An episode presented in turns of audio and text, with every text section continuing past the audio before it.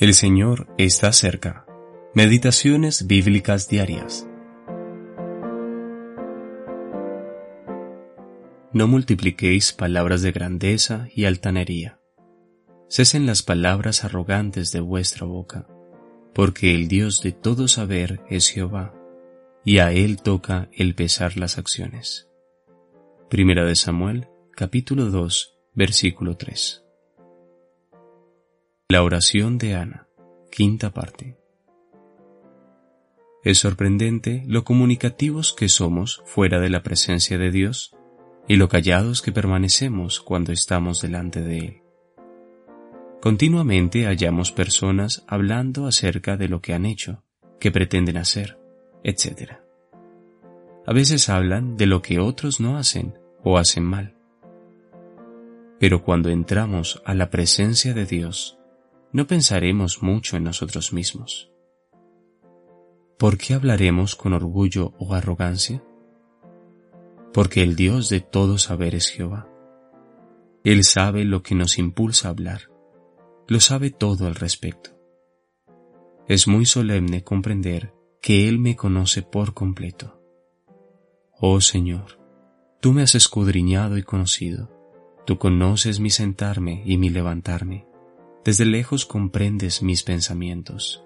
Aun antes de que haya palabra en mi boca, oh Señor, tú ya la sabes toda. Salmo 139, versículos 1 al 4. Versión Nueva Biblia de las Américas. Él es Dios de todo saber, y Él pesa las acciones. Dios realiza dos acciones con el hombre, Él lo pesa y lo mide. ¿Qué dice cuando mide al hombre? Todos pecaron y están destituidos de la gloria de Dios. Romanos capítulo 3 versículo 23. A veces las personas piensan, si tuviera que presentarme delante de Dios, podría resistirlo. Pero es fácil decirlo cuando estás lejos de Él. Pero, ¿qué hay con ser pesado? Consideremos el Salmo 62, versículo 9 un versículo precioso para aquellos que conocen la gracia y muy escrutador para quienes no la conocen. Por cierto, vanidad son los hijos de los hombres, mentira los hijos de varón. Pesándolos a todos igualmente en la balanza, serán menos que nada. Recordemos al menos esto, porque el Dios de todo saber es Jehová, y a Él toca el pesar las acciones. F.C. Blount.